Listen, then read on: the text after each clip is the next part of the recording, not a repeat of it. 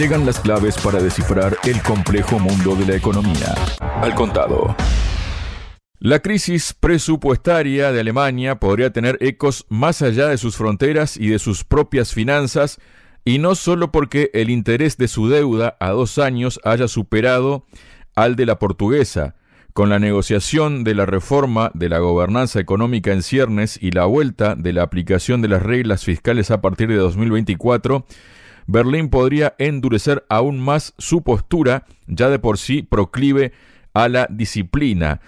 Para hablar sobre este tema y cuestiones vinculadas, estoy junto al presidente de la consultora de Kai Center, Adrián Celaya. Adrián, bienvenido a Radio Sputnik. ¿Cómo estás? Hola Javier, estupendamente. Como siempre, encantado de estar contigo y con Sputnik.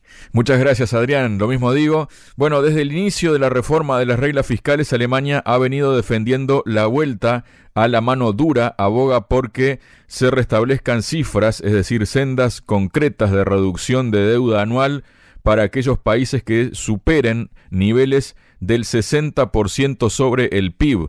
También ha pedido que se fije un objetivo de déficit por debajo de ese máximo del 3% sobre el PIB al que los países deben aspirar. Y aquí hacemos un paréntesis, si te parece, Adrián, para mencionar precisamente cuáles son los 10 países más endeudados de la Unión Europea con respecto a su PIB, ¿no? Por ejemplo, en el número 10 está Hungría, con el 68,7% de deuda pública sobre el PIB. En el número 9 Finlandia con el 73,6, en el 8 Austria con el 74,8, en el séptimo Chipre con el 78,6, en el sexto Bélgica con el 106%, quinto lugar España 107,3, cuarto lugar Portugal 108,3, Tercer lugar, Francia, 110%. Segundo, Italia, 143,7%. No salta del 110 al 143. Y en el lugar número uno, Grecia, con el 168%. Y bueno, volvemos a esto, ¿no? Porque unas salvaguardias que de momento se han traducido en una reducción anual de la deuda del 1% para aquellos países con una deuda superior al 90% sobre el PIB y un 0,5% para aquellos con una deuda inferior a este umbral durante el periodo de ajuste y un colchón fiscal del 1,5% sobre el PIB, según publicó Bloomberg, de acuerdo con el último borrador de las negociaciones. ¿Qué puedes comentarnos sobre esto, Adrián? Bueno, vamos a ver, esto se puede abordar desde distintos puntos de vista. Con respecto a la situación actual, para decir algo un poco distinto de lo que están diciendo los medios en general. Bueno, se supone que hay una gran preocupación por la elevación de los tipos de interés en la medida en que esto puede hacer que la tenencia de deuda sea mucho más caro y a medida que esta deuda se tenga que renovar se va a tener que renovar a intereses mayores, ¿no? Pero sorprendentemente no se habla, como en otros ámbitos tampoco, no se habla del impacto en sentido contrario que tiene la inflación. Es decir, mientras los tipos de interés efectivamente encarecen la deuda, la inflación lo que hace es reducir el peso real de la deuda sobre ti. Si los tipos de interés crecen por debajo de la inflación, resulta que la inflación, de hecho, está desvalorizando la deuda que tenemos que devolver y muchas veces en un porcentaje superior al que se incrementan los tipos de interés. Entonces, tener esto en cuenta es muy importante porque ese aparente miedo ante la subida de los tipos de interés está, ha estado hasta ahora claramente contrarrestado por una inflación que ha sido claramente y sigue siendo claramente beneficiosa para los países deudores. La inflación siempre es beneficiosa para los deudores en general, porque va reduciendo en el mismo porcentaje que la inflación, se va reduciendo el valor real que tenemos que devolver como consecuencia de, esa deuda. ¿no? Bien, esto de alguna forma amortiguar ese temido impacto de las subidas de tipos de interés, que parece que sería el, detonante de la explosión de una, de una situación alarmante de deuda. Eh, también es, importante tener en cuenta que esa situación alarmante de deuda sí existe. ¿eh? Sí existe porque no solo por la por la deuda pública, sino teniendo en cuenta el impacto conjunto de la deuda pública y la privada. Y también hay que decir que seguramente en las políticas de la Unión Europea sobre la deuda pública han sido excesivamente rígidas. En primer lugar, hay que tener en cuenta que el problema de fondo histórico de Europa no es la deuda pública, sino la deuda privada. En el momento en que llegamos a la crisis del 2008, hay un problema de sobreendeudamiento que está en la crisis del 2008, pero entonces no había eh, sobreendeudamiento público, era sobreendeudamiento privado. Y al contrario, lo que ha sucedido a partir de entonces es que, de alguna forma, para contrarrestar la caída de la economía generada por la reducción de la deuda privada y en la caída en, en, el consumo de bienes y servicios que esto produce, pues los países europeos han incrementado la deuda pública en buena parte para evitar un desastre mayor.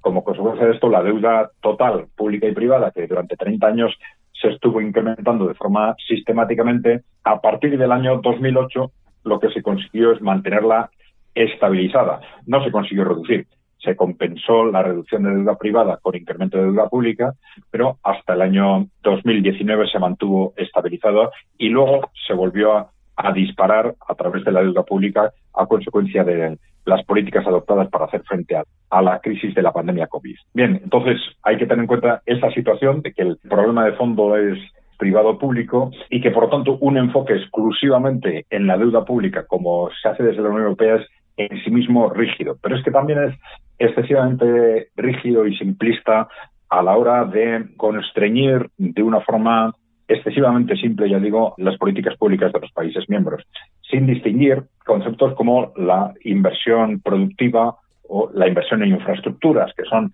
ámbitos en los que la generalidad de los países europeos tienen eh, problemas muy gravísimos de desinversión, incluso Alemania en concreto, desde hace muchos años y que de forma clarísima se debían haber separado de las restricciones a la deuda pública. Yo creo que esto es muy evidente para el, endeudamiento en general. Es decir, si nos endeudamos para objetivos de estricto consumo o gasto, esto supone una amenaza clara cara al futuro, porque a medida que vayamos devolviendo esa deuda, pues tenemos que detraer para esa devolución de intereses y de amortización del préstamo tenemos que detraer recursos que no se pueden destinar a la compra de bienes y servicios, entonces la economía tiende a caer como consecuencia de la devolución de la deuda. Sin embargo, cuando la deuda no la hemos destinado a consumo o gasto, sino que la hemos destinado a inversión, esto no sucede en absoluto, porque ese coste futuro, esa carga futura de la deuda,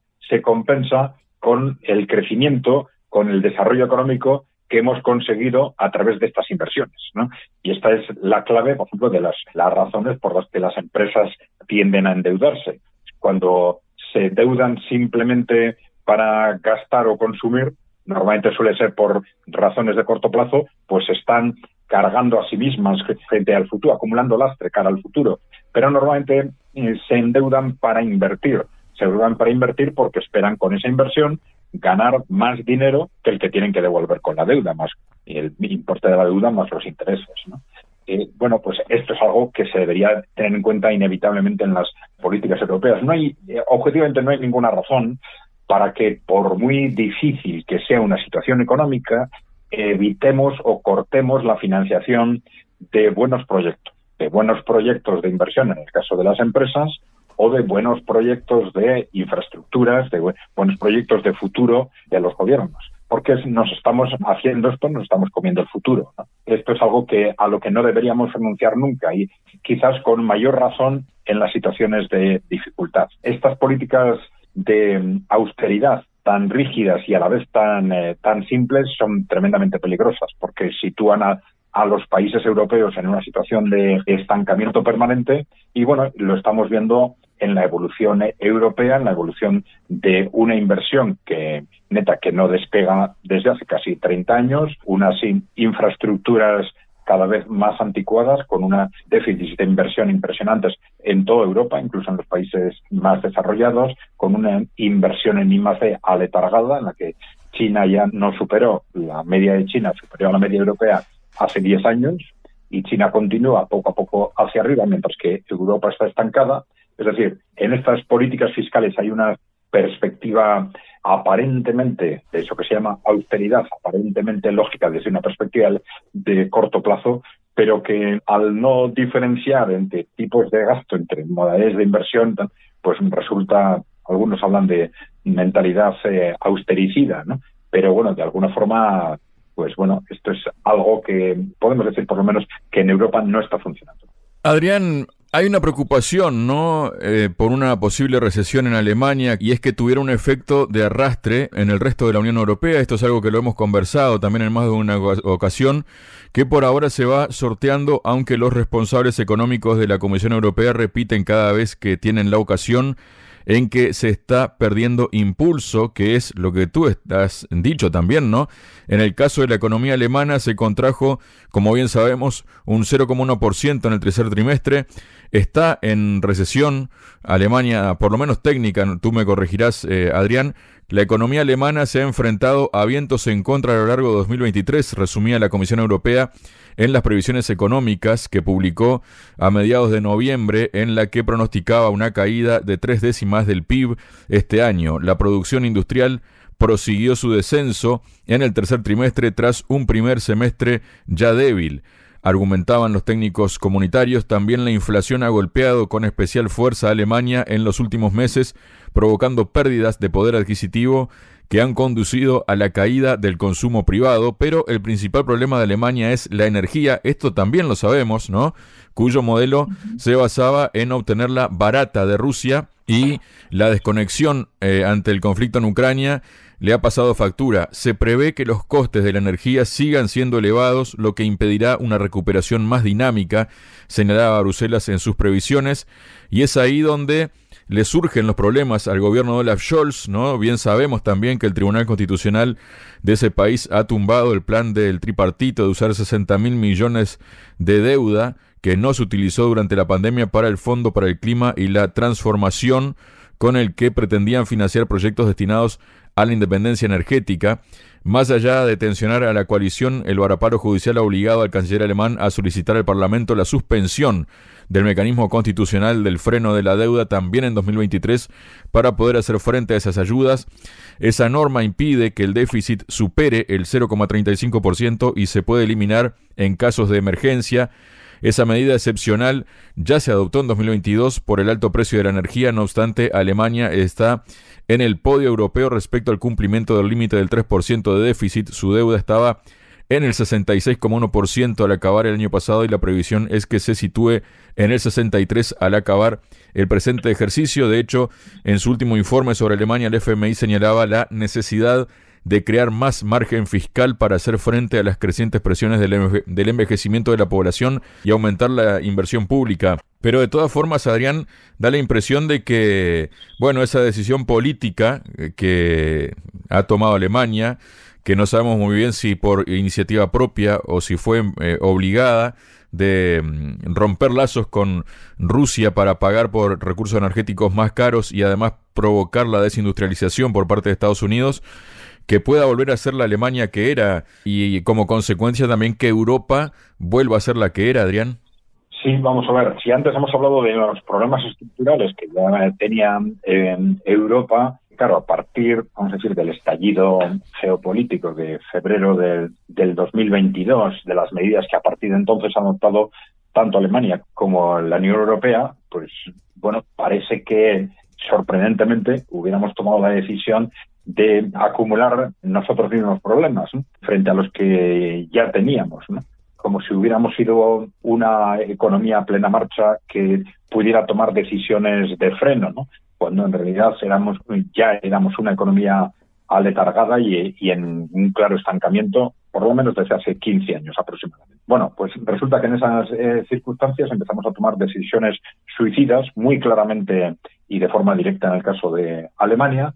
Primero, cortar el acceso a la energía barata rusa, uno de los pilares de la economía alemana, y después de que los intentos de Estados Unidos de convencer a, a China para, digamos, separarse geopolíticamente de Rusia, después de que esos intentos fallaran, pues se abordó una estrategia, vamos a decir, de lucha geopolítica frente a, China destinada a limitar, contener o reducir la colaboración económica con China y induciendo sobre todo a Europa a tomar ese tipo de decisiones, algo que es también suicida para Europa y en concreto para Alemania. Pues, estamos hablando de otro de los pilares de la economía alemana. Pues a pesar de eso, pues los políticos alemanes y europeos pues han obedecido fielmente y una semana con un pretexto, otra semana con otro, pues han empezado a buscar oportunidades de conflicto económico con China.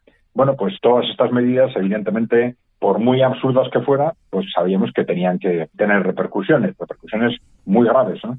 Absurdas digo porque, claro, lo que, lo que está pasando, por ejemplo, con el gas es realmente impresionante. Es decir, no solo cortamos por razones aparentemente geopolíticas el acceso al gas ruso, sino que empezamos a comprar gas ruso a través de otros países y por vía gas eh, natural licuado a través de barcos y pagando el doble por el gas al que nosotros hemos renunciado a acceder a través de oleoductos, ¿no? Algo absolutamente increíble, increíble e impresionante, desde luego. Bueno, pero bueno, ya sabíamos desde el principio que esto iba a impactar de forma muy directa a una economía como la alemana, tan dependiente de su industria y una industria en una parte fundamental, se decía que un tercio de la industria aproximadamente de Alemania era intensiva en energía y que esa industria pues iba a quedarse fuera de mercado, fuera de mercado por esa pérdida del acceso a la energía barata y también por la necesidad de competir con un Estados Unidos que es productor de energía y con una China que a partir de ahora va a tener ese acceso a, a, la energía barata. Bueno, pues esto ya se ha empezado a registrar con claridad. Entonces vemos los datos del estancamiento industrial de Alemania y son, son clarísimos y vemos los datos en concreto de, de este tercio de los sectores intensivos en energía y vemos que su producción se está reduciendo sistemáticamente hasta niveles del 80 o del, o del 70%. Entonces, claro, sin saber esto hasta dónde va a llegar. Porque, claro, la previsión es que con estos datos de fondo, pues este tercio de la industria alemana simplemente puede quedarse absolutamente fuera de mercado. Siempre podemos adoptar medidas agresivas de tipo proteccionista con, respecto a estas industrias, pero esto evidentemente no es solucionar el problema, sino es trasladar el, problema de incrementos de costes al conjunto de, la economía europea. ¿no? Supondría que esa industria, pues aparentemente podría dejar de caer porque les aseguramos el, por lo menos el mercado europeo y cerramos el mercado europeo a sus competidores. Pero ya digo que esto supondría simplemente un traslado al conjunto de la economía europea del problema. Bueno, vamos a ver esto cómo evoluciona en la práctica, pero claro, este es el kit de la cuestión, porque las variables de ingresos fiscales, equilibrios presupuestarios, etcétera, todo esto que está estallando en Alemania, evidentemente tienen un problema de fondo, que es este, un problema de una economía productiva debilitada y cayendo, y vamos a decir en, caída libre. ¿eh? Esto ya se está notando en la recesión y en el ámbito fiscal, en el ámbito de los presupuestos públicos, lógicamente se tenía que notar, ya se está notando y vamos a ver esto cómo se va trasladando al conjunto de Europa. La relación entre la economía de estos países centroeuropeos y el resto de Europa es muy alta y las repercusiones suelen tardar pues alrededor de un año para trasladarse desde la economía alemana a la del resto de Europa. Bueno, vamos a ver, es algo previsible que esto también suceda. Hay que tener en cuenta que no estamos hablando solo de estas empresas intensivas en, en energía. Bueno, hay sectores bueno, que algunos de ellos son también parcialmente intensivos en energía, muy consumidores de energía, como el sector automovilístico, pero que además está teniendo problemas gravísimos de competencia con China en concreto, o también de adaptación a estas eh, políticas tan eh, europeas tan especiales como son estas políticas de descarbonización, ¿no? que es, las cuales curiosamente se está ahora apretando el acelerador y esto evidentemente también por sí mismo va a agravar los problemas estructurales de, de Europa, aunque bueno, también hay alguna sospecha de que algunos políticos europeos con esto están buscando que dentro de unos años el hundimiento de la industria y de la economía europea, la población no lo achaque tanto a las medidas geopolíticas adoptadas cuanto a, digamos, a una especie de apuesta colectiva por eh, ser más verdes y menos emisores de, de CO2. Muchas gracias, Adrián. Muy bien, Javier. Pues gracias a ti y gracias a Sputnik. En Radio Sputnik, al contado. El cable a tierra de la economía global.